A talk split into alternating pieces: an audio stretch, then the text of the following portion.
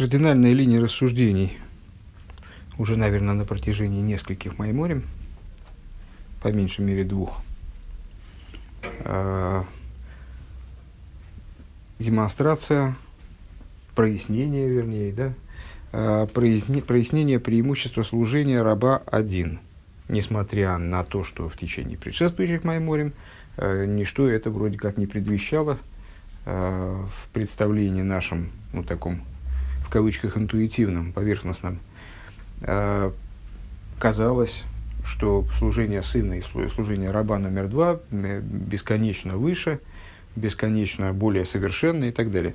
А в результате выяснилось, что самое главное в служении, то есть э, то, что служение вообще может быть достойно называться служением, присутствует именно служение раба один, то есть того раба, который служит Всевышнему не по причине, не по какой-то косвенной причине, не по причине э, даже привязанности любви и привязанности Э, господину как раб номер два, а тем более не по причине при, природной, э, встроенной как бы любви к отцу, как сын, а именно раб номер один, который вроде вот такой, нам показался такой примитивной фигурой, не способный оценить господина и служащий ему только по причине за непонятным чем-то, взваливший на себя ермо, вот благодаря этому ерму. А, и прошлое занятие, оно же последнее перед перерывом пасхальным, оно занималось прояснением, прояснением того, что э, последняя заключительная его реплика была в том, что и вот сын не, не может быть сравним с, с рабом номер один по, по э, этой причине. Э, а тема предыдущего занятия, то есть после, первого после перерыва, э, то, что и раба номер два это тоже касается, несмотря на то, что раб номер два вроде бы может быть нами развлечен с сыном, э, именно вот на этом поле, что у сына в служении получается, ну, как-то совсем ничего своего нет. То есть его привязанность, она целиком происходит от отца. Как он сам происходит от отца, то есть он всем своим существованием обязан отцу а также и его э, мотивы служ, в служении, если это можно назвать мотивами, я все время ставлю в, в, кратких, э, в кратких вот, э, в кицурах, которые составляю по поводу уроков, все время вот эти мотивы ставлю вопросительный знак рядом с ними, потому что мне ну, не очевидно, что можно так это обозначить. Ну, во всяком случае, вот такая движущая сила его служения, она тоже исходит от Отца, это то, что он привязан к отцу природной связью, когда и связь это тоже получена от отца. То есть нет, нет в нем ничего помимо отца. Э, тут понятно, что совсем э, о служении в смысле победы над собой, преодолении там, и так далее, речи не идет. Э, в служении раба номер, раба номер два вроде бы э, некоторый элемент э, собственного есть, потому что он все-таки раб номер два, это все-таки раб – Э, он э, от господина находится в отдалении исходно. Э, более того, он, ну, он не происходит от господина, как сын от отца. Он, он находится, он отдельная фигура, находящаяся в отдалении, незнакомая с господином до поры до времени. Потом, посредством своих собственных, именно вот на это настаивает Рэбе, своих собственных усилий, он, он господину приближается, начинает его любить. Э, благодаря, э, если говорить о служении, благодаря его постижению господина. То есть он постигает бесконечный свет, э, и это порождает в нем любовь и привязанность, которые становятся вот его мотивом, просительный знак, или движителем его служения.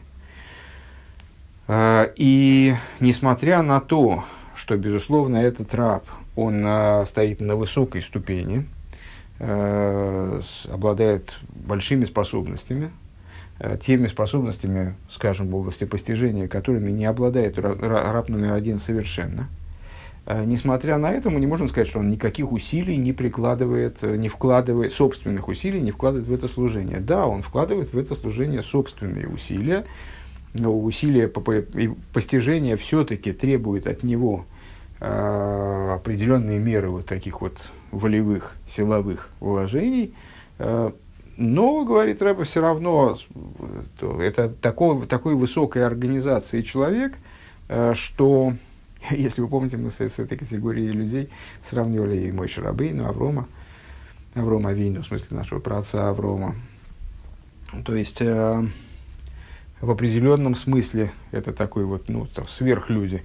Э, они обладают таким э, духовным устройством, благодаря которому, ну да, они тратят какие-то силы на постижение господина и сближение с ним, но это нельзя назвать всерьез э, трудовыми влож... трудовым подвигом, трудовыми вложениями. Более того, постижение господина, оно не просто э, позволяет им в результате э, там, обдумывания, там, размыш... вот такого усиленного вдумчивого размышления позволяет им сблизиться к господину настолько, чтобы испытать любовь и привязанность к, ним, к нему. А, а автоматически Бедерах Мимейла совершенно э, само собой разумеющимся образом приводит их к такой связи. То есть вот эта часть, э, вот, вот этот момент, который для любого человека, помимо раба номер два. То есть для любого раба номер один будет камнем преткновения. То есть мало того, что раб номер один, он не очень-то способен осмыслять, кто такой господин, даже если он что-нибудь осмыслит, э, само по себе это осмысление, оно с большим-большим скрипом, только при, при, при вложении каких-то невероятных э, стараний э, перерастет в эмоции и в какой-то отголосок любви. Ну, можно, можно было бы сказать, Э, идея, с которой мы хорошо знакомы по изучению Тани. На самом деле легче сказать, зачем говорить про Таню, легче сказать э, момент, с которым мы отлично знакомы э, просто на собственном опыте. Э, если мы вообще чем-то занимались в служении и пытались вообще хоть пальцем о палец ударить э, на этом пути.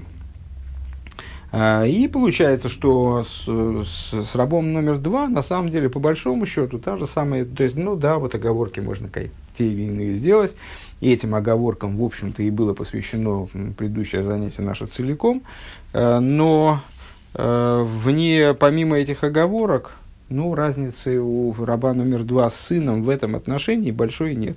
То есть все, что мы сказали до этого про э, сына, имеет отношение к рабу номер два, если сравнивать их обоих э, с рабом номер один.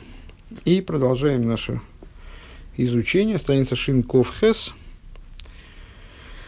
Какая-нибудь там 10-11 строчка снизу. Э, строчка заканчивается в Ейш Базе. И с нее мы и начинаем, над хулу. В ейш базе гамкин маша ма коях амойшех мицад ойрен собарухуша мишимигалы и сацмей ла водован ему не хулу. Более того, э, помимо всего прочего, помимо того, что мы сказали с вами, у раба номер два есть еще одна фора серьезная.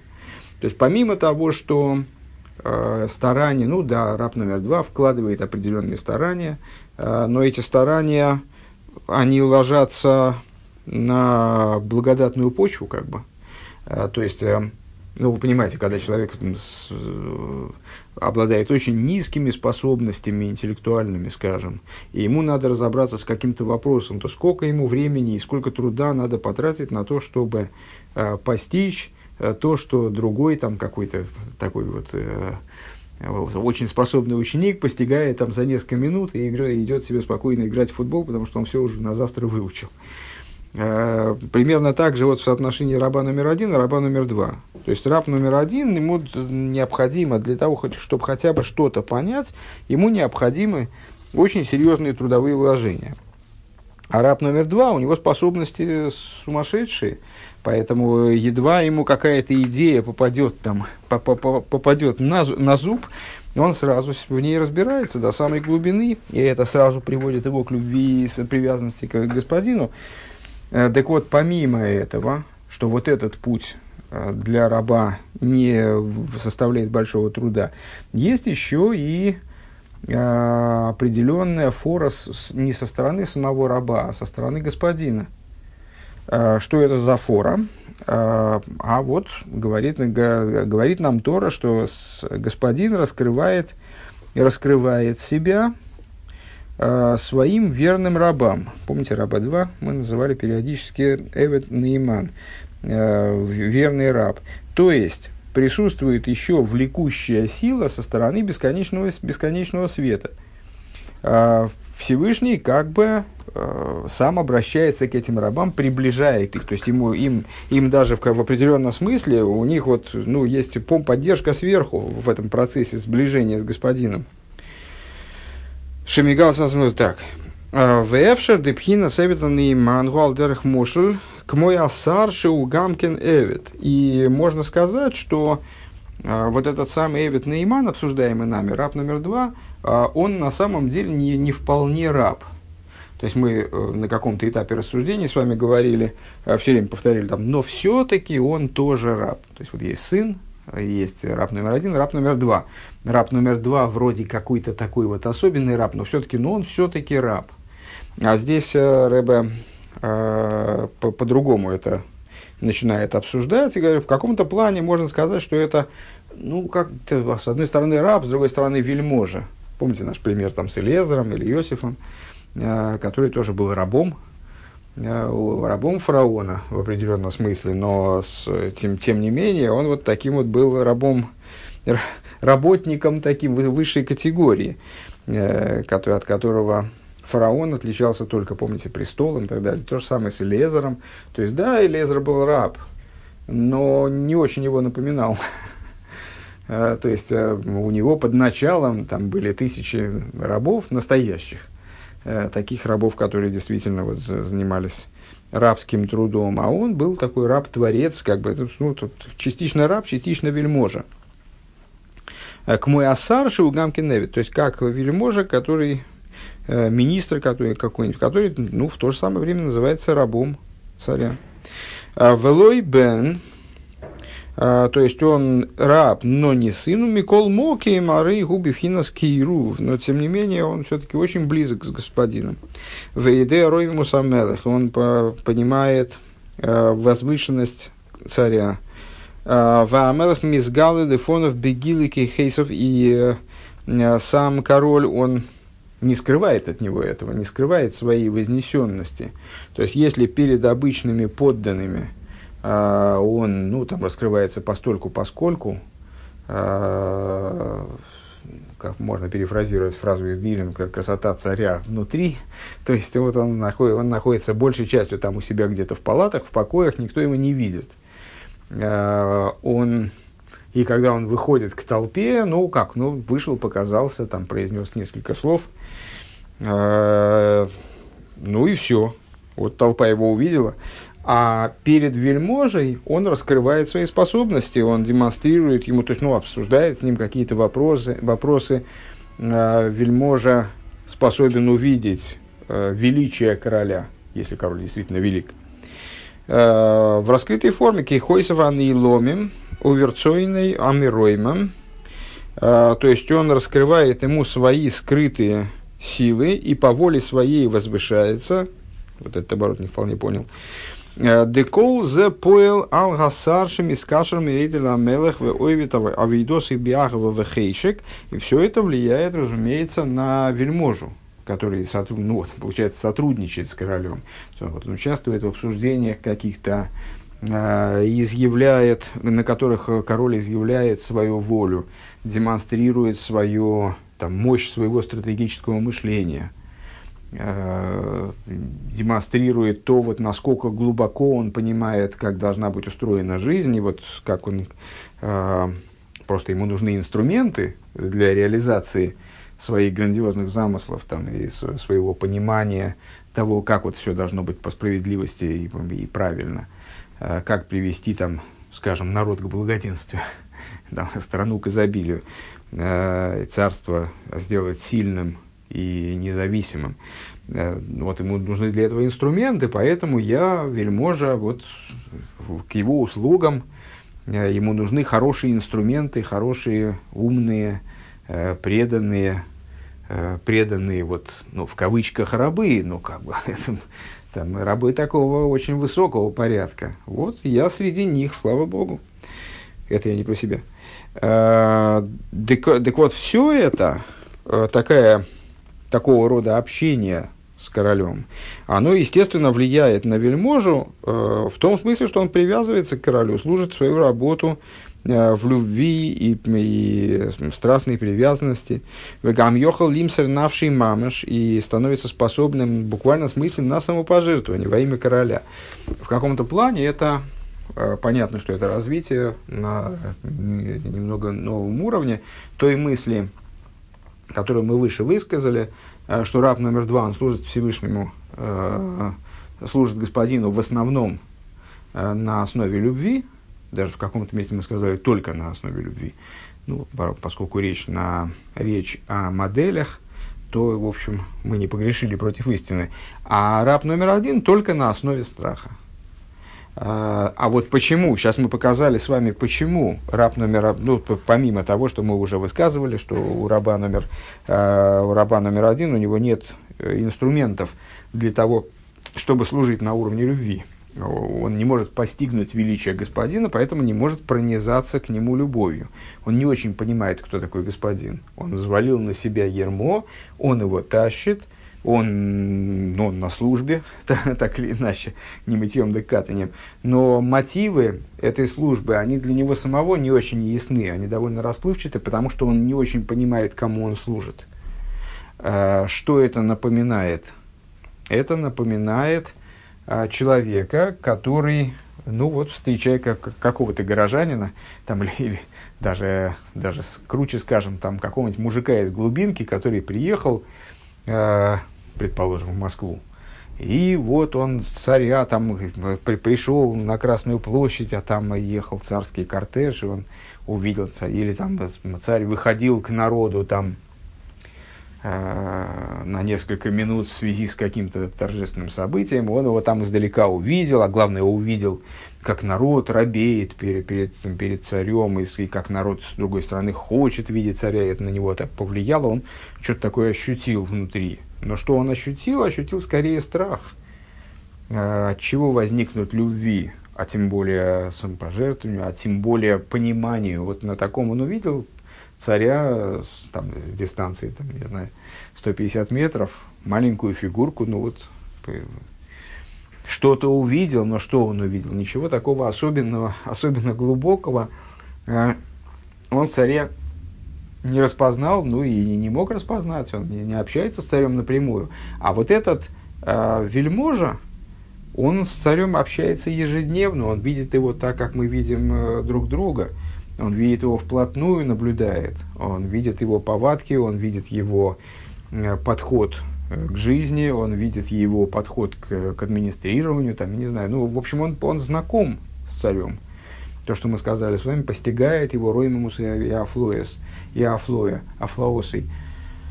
А, то есть он, ну вот, скажем, возвращаясь к примеру с царем материальным, он видит, насколько царь э, отличается от других людей, насколько он превосходит, как он качественно превосходит, скажем, понятно, что не каждому э, королю относится, но мы про модели, повторимся еще раз, как, насколько качественно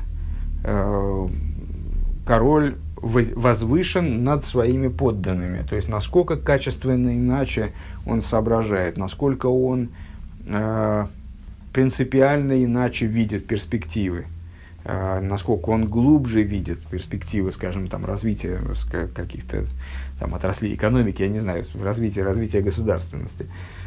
Э, и по этой причине вот у него есть мотивы любить царя. То есть он, он может влюбиться в царя, вот в его, э, как в грандиозную э, личность, которую на самом деле он тоже до конца, естественно, не понимает. Он видит только насколько по каким-то проявлениям царя, с которыми он сталкивается в своей работе, в своей повседневной жизни, он видит э, невероятность, там, скажем, интеллекта царя, невероятность его душевных качеств, насколько, какими возвышенными и, и э, красивыми душевными качествами обладает царь. Он может влюбиться в него.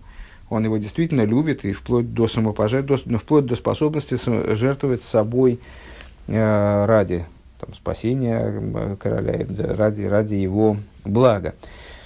Веколзе мипны Якова Замелых э, вегамлухо вехуду. А, и это по той причине, это все по причине любви короля и любви к государству, которое, которым король руководит.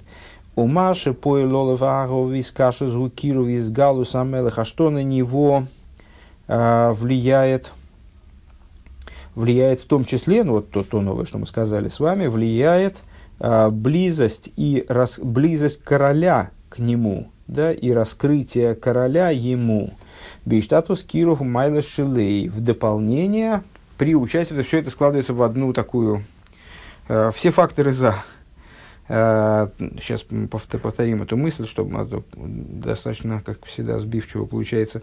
Э, при, при том, что он, он, он приближается к королю, и с его достоинства по постижению короля э, высоки. Широу и гулиес микуров велейда с мусамел, что он достоин того, чтобы увидеть, э, чтобы быть близким королю и знать его возвышенность.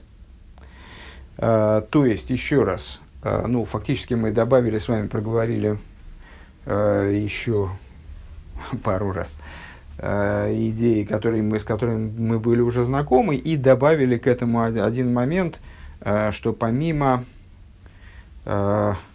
что помимо собственных способностей к постижению короля, которые напрямую ведут э, к, к сближению с ним, у этого раба у него есть еще, ну и контекст его служения, он э, со стороны, его служение в том плане, в котором оно обуславливается верхом, оно тоже к этому ведет естественным, закономерным образом. То есть у него есть высочайшие способности в постижении короля – которые реализуются в, его, в итоге, в его сближении с ним и в приобретении вот этой любви и привязанности к королю, с навязчимися, с навязчимися мотивом его служения. С другой стороны, со стороны верха тоже помехи нет, более того, есть определенная тяга. То есть король такого раба, он ценит, он ценит, он э, взаимодействует с ним напрямую, он раскрывается ему таким образом, как он не раскрывается кому-то другому, он демонстрирует ему то, что, опять же, вот там вот со стороны, с верхней стороны влечет, ведет э, к налаживанию такого вот контакта близкого к, к сближению, к любви, с, к, к привязанности и так далее. ВК губен и шомыш не кроем мы в авая.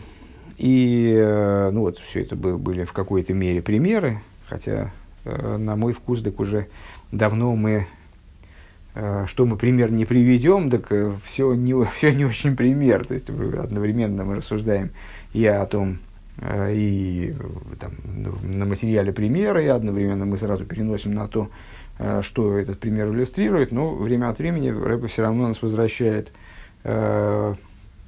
считает нужным пример перевести на язык того, о чем он говорит. Так вот, если говорить о еврейских, о еврейских душах, которые называются ойвды авая, которые называются служащими а, авая, на всякий случай напомню, потому что это было уже шибко давно.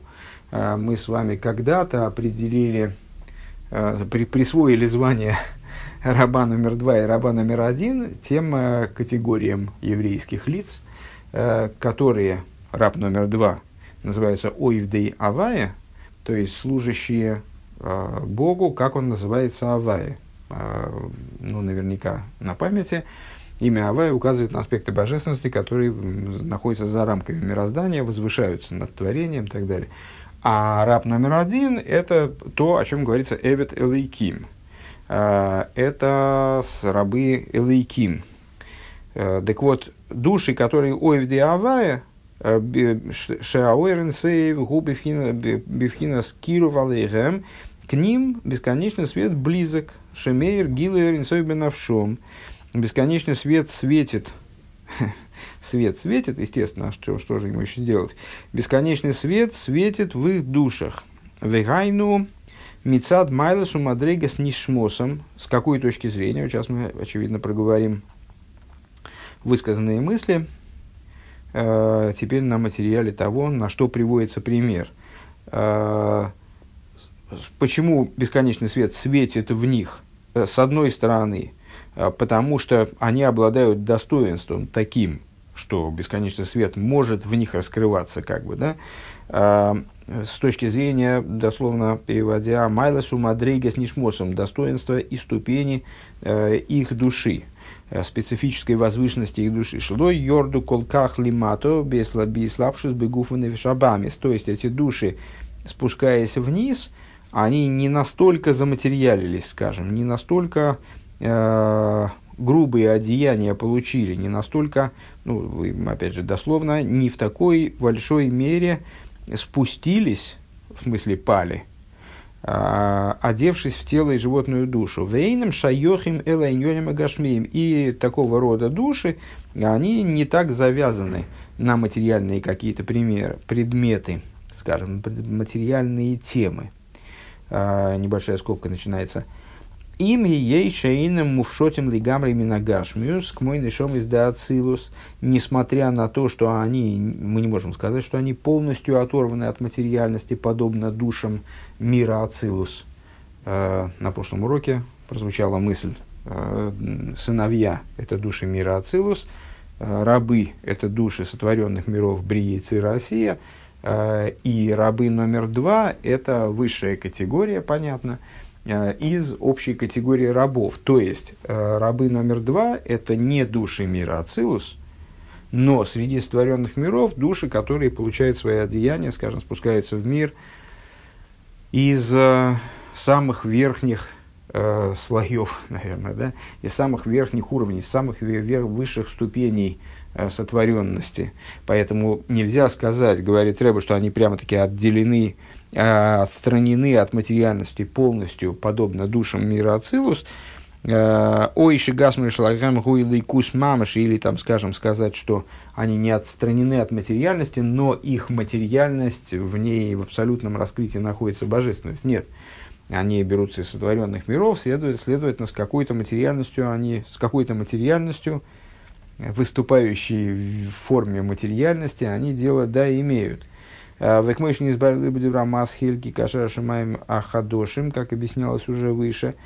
Но, тем не менее, э, ну, по всей видимости, сравнивая, самоочевидно, сравнивая с, рабом, с рабами номер один, они, конечно, материальностью вот так близко не контачат, не, не загружены материальностью вот так вот прямо по горло.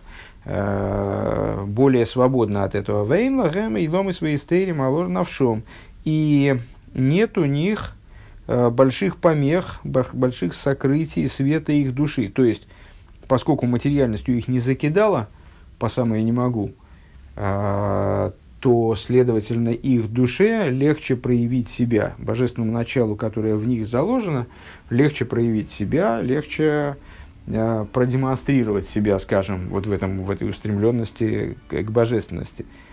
В икер гисаскус шелахему рак биньон и лейкус лейды заваевы хулю. И основное их занятие, а, естественным образом, получается, потому что божественная душа, она ничем больше заниматься не хочет.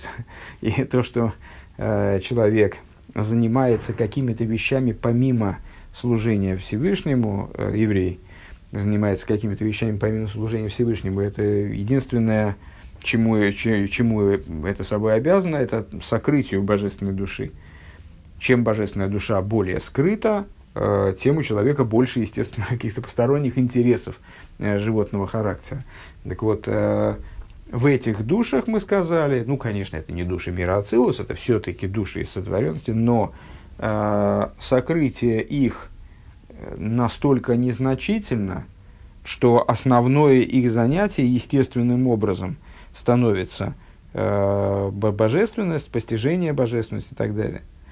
Это мы проговорили э, ту сторону примера, где э, вот этот самый то ли раб, то ли вельможа, то есть ну, одновременно и раб, и вельможа, э, он обладает высокими способностями к постижению короля. Может быть, вот этот вот э, мужик-то из, из глухой деревни, который увидел короля э, с расстояния там, значит, 200 метров, ну ничего, естественно, не понял в короле.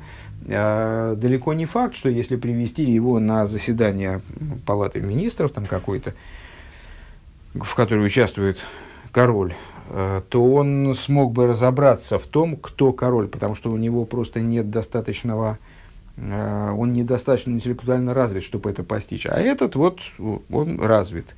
Поэтому, когда он встречается с королем, э, то он его постигает и да, способен от этого постижения к чему-то прийти, в смысле изменений, там, собственных изменений, изменений в себе. Это вот эту сторону мы про, продемонстрировали. А теперь нам надо э, перевести на язык того, на что мы приводили пример, второй аспект. У Мимейла, четвертая строчка сверху, Шинков Тес. У Мимейла пхина заирин сейв мейр бегилу ейсер алейхэм. И само собой разумеющимся образом, бесконечный свет, он светит им э, в большем раскрытии. Шиюдим пхина с роймим усойрин сейв. Э, то есть они видят эти души, они, эти, вернее, люди, на самом деле, нам, мы сейчас не про души, а про, про людей, конечно, э, души получили свои одеяния вот на определенном уровне и выразились в такой форме э, внизу, уже одевшись в, живо, в животную душу, кстати, тоже и материальное тело. Э, то есть они, им раскрывается бесконечный свет в большей степени, и давая им, опять же, способность разобраться э, там, ощутить, ос- осмыслить, ощутить вознесенность бесконечного света. Это, если я правильно понимаю, вторая часть, что в ответ на преданность такого раба и его э, нацеленность на постижение короля, король ему являет себя, и вот контактируя с ним, раскрывает себя э, более глубоко, чем кому-то другому. Э, в немца так, Валиес бифина дискачус агава худу. И вот такой раб, он приобретает качество, приобретает способность э, э, с привязанностью, любви и так далее. Приобретает и развивает свои э, привязанности и любовь к королю. В немца дезеу мицад майлас нишмосом шиги и бемадрейга гавоя. Получается, что это обязано собой – достоинству их душ, их души, э, которая занимает чрезвычайно высокую ступень. Мойши косов моки махер, скобочки начинаются, к мойши косов моки махер, шигам бенешом из дебрии цира Россия, шигам миаба имя дебрио, э, веейшим и пхина зун, э, ну, как объяснялось, и, в общем, на самом деле, это даже и в объяснениях, там, на мой взгляд, не, не особо нуждается – Э, что среди, также среди душ Брии и Цира Осия есть градации. Есть те, которые происходят из Абавиима, то есть из Хохмы и Бины мира Брия, самых высоких уровней, относящихся к интеллекту мира Брия. А есть те, которые происходят из Зранпин и Нуква, э, ну, опять же, там мира Брия, предположим. Вехен Маши и Корн Бифхина Зо Ойши и Корн Бифхина с Малхус. Есть души, уже, уже относящиеся к Зарампин и Нуква, то есть Зарампин и Малхус. Э, там тоже есть специфика своя, то есть есть души, которые происходят там, из мира Брия, из, и больше тяготеют к Заранпин, э, су, сущностно связаны, в основном связаны с Заранпин, есть те, которые больше связаны с Малхус. Век мой хен губи и цирова осия хулю и дальше души там вниз и вниз. Тоже там есть мириады градаций. Скобочка закончилась. У меца дагилы дейрин сейв хулю и с другой стороны, с точки зрения, то есть вот и в зависимости от того, из, с какого уровня эти души спускаются, э, откуда они происходят конкретно, то есть вот они связаны, они происходят из аспектов разума, понятно, что это наделяет их определенными, определенным интеллектуальным преимуществом. А они происходят из аспекта разума э, мира Брия, а не Яцира, это тоже плюс карме. Они происходят из, из эмоций, а значит здесь есть преимущество с, с точки зрения эмоций. Там, чем выше ну, эмоции разные, источник эмоциональный, но тоже раз, раз, разница в зависимости от того, э, мы говорим о мире Брия или о мире Ицира, или о мире Осия. Э, то есть есть множество градаций, и вот у этих душ э, есть высокий уровень. Высокий он, они берутся, спускаются, имеют своим источником высокие ступени, которые наделяют их, естественно, высокими э, способностями э, в плане постижения божественности, ну и облачения реализации этого постижения в эмоциях. И с другой стороны, Мецада Гилы Дерниса и в Хулю. С другой стороны, с точки зрения раскрытия бесконечного света. То есть с точки зрения того, как король себя там, верному рабу являет. Арей дегуфо, арей дегуфа шель агови скашу сейна бекоя хацмей, ну и подводя итоги, хотя итоги, этот итог мы уже много раз подводили, но тем не менее, то есть получается, что не дугма, я очитался, де гуфа, гуфа шелярова, что сама вот эта любовь и привязанность к королю, Эйни бекоя хацми вейгиос и колках, она, ну вот не настолько она связана с их собственными стараниями, э, собственными силами, э, собственным трудом, то есть то, что связано с ними, с их собственным, оно не очень связано с трудом, потому что у них высокие способности. Э, они за пять минут делают домашнее задание и дальше идут играть в футбол. А то, что так плюс к этому мы еще узнали, что еще есть то, что в чистом виде не относится к их там стараниям, э, что вообще там, им помогают свыше. Помимо того, что у них у самих высокие способности, они сами стоят на высокой ступени, так еще и господин э, дополнительно дает им дополнительную фору, он с ними больше общается, он им больше внимания уделяет, он больше раскрывается и так далее. У лейн базе э, пхинас битуль магусой колках и хулю. И, само собой разумеющимся образом, у такого вельможи, у него не в той мере а, битуль. На прошлом занятии повторяли то, что было вот до, до перерыва. Там звучала такая глобальная мысль, что служение раба номер один, у него есть э, чрезвычайное преимущество. Это как раз э, вторая глобаль, глобальная мысль от с конца, да, как мы, э, для нее мы, собственно, занимаемся сейчас рассуждениями на самом деле, э, что у раба номер один такой битуль, э, который, то есть он настолько отсутствует, как это не парадоксально звучит, в, в этом служении, в своем служении, в его же служении его нету.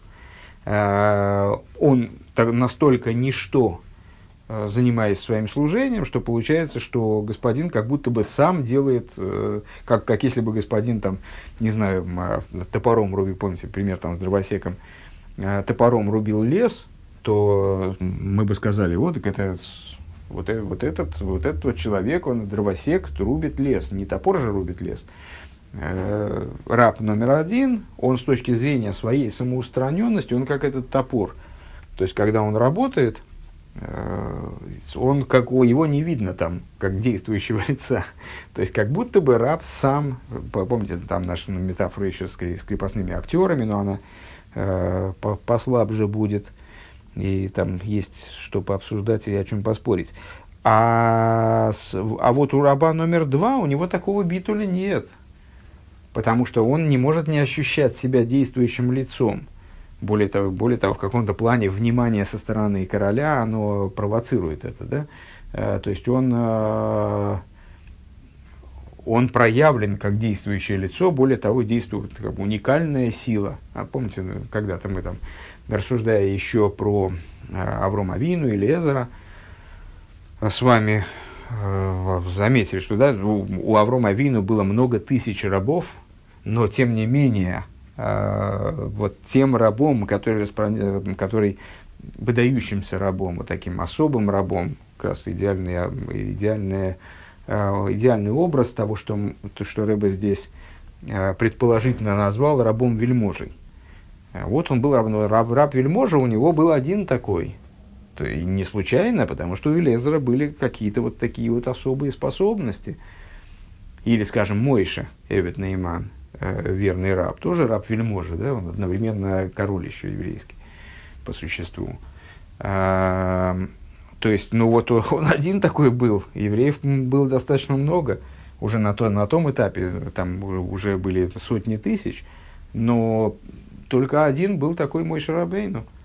То есть это и мой Шарабейну, да, он был самым скромным из людей, живущих на земле. В каком-то смысле, наверное, мы мой Шарабейну тоже можем приписать и бытие рабом номер один, но сейчас пока мы вот, вот так вот эту, эту партию разыграем, пока он будет рабом номер два.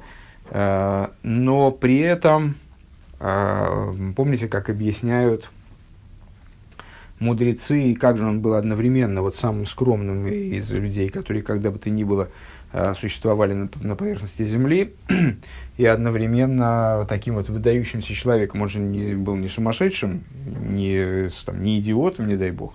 Он был э, человеком, который понимал, должен, ну вот, по, по всей видимости, должен был понимать свое достоинство много лучше, чем его понимаем мы как же он мог одновременно быть скромным? А, Николай, он понимал, он отлично понимал, а, насколько он велик.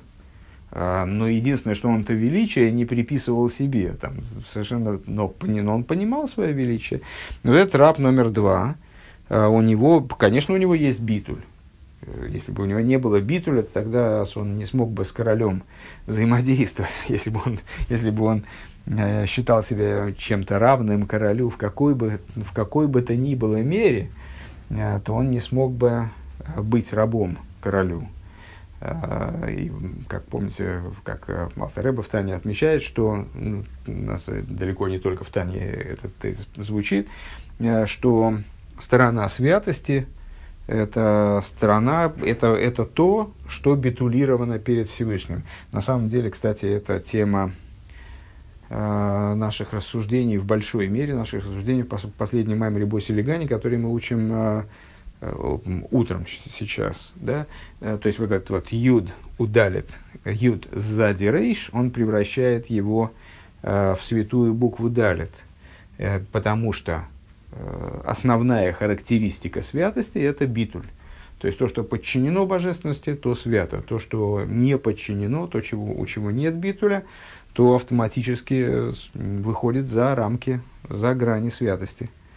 А, и, безусловно, у этого раба номер два, у него есть битуль, но этот битуль, вот, как Рэбе говорит, э, эйн забевхинас битуль, э, простите, эйн базепхинас битуль магус и кольках. То есть у него, он, у него битуль не достигает такого уровня, на котором человек вообще исчез, вот как этот раб номер один, который там, а, а кто это вообще все делает? А какая разница? Это абсолютно не, не играет роли, кто это делает. Это, это король приказал, и вот эта вот безликая масса рабская, она здесь вот произвела, выстроила весь этот котлован. Векмуихена авейда битфило витойру митсвес и также в служении в области молитвы и изучения Торы и выполнения заповедей. Эйнза бифхина сбитль вахноя сатеева э, у такого раба не происходит э, вот таким абсолютно устран... самоустраненным образом, с абсолютным подчинением природы, ли ескейн атеева малим и мастер лой колках, по той причине, что природа ничего от него, его природа ничего от него не скрывает. Вехофису миштейки губи хола вейдас мецад мецад из кашрусы лашем ху, то есть у него, ему не надо природу свою убирать. Вот такая еще сторона, да? А, то есть раб номер один, его природа, а, раб номер один, он, он же такой запущенный раб, значит, вот мужик-лапотник, как мы, как мы выше сказали, при этом там э, попробовали рассуждать, а, он запущенный такой, Э, у него проблем много со стороны животной души, со стороны, он не то, что там не из, не мира Ацилус, он где-то вот коренится на нижних уровнях, э, его душа приходит с нижних уровней мира Осия, то есть он совсем такой вот за, за, запущенный в этом плане, ничего не понимает, ничего не видит, ничего не ощущает. Естественным образом у него проблемы, э, связанные с тем, что животной душе хочется и туда погулять, и сюда погулять, и много у нее всякого, всякого, она животное, много у нее всяких а, интересных идей. А, поэтому для того, чтобы служить Всевышнему, ему надо побороть вот эти интересные идеи, как-то сломать сопротивление, помните, с утра рассуждение при Искафе и Запха, а, подавить животное начало в себе, вот как-то, вот, ну, что-то вот такое надо делать со своей природой, а второму рабу не надо ничего со своей природой делать, у него природа прекрасная. У него природа, он, он, мы же говорили там вот еще выше, там где-то э, пару маймеров назад, а, мы же говорили, что он, то, то, он только и хочет служить Всевышнему, него вообще одна радость – служить Всевышнему. Он получает от этого радость, наслаждение, его природа ему не мешает совершенно, зачем ему ее ломать. Нет, то есть ему, ему не надо себя давить, ему не надо свое собственное там, нутро давить каким-то образом. Он привязан ко Всевышнему по причине этого, этой привязанности, он, э, он и служит, и получает от этого массу удовольствия. Вот эта мысль будет развиваться дальше. Ну, сейчас мы сделаем перерыв.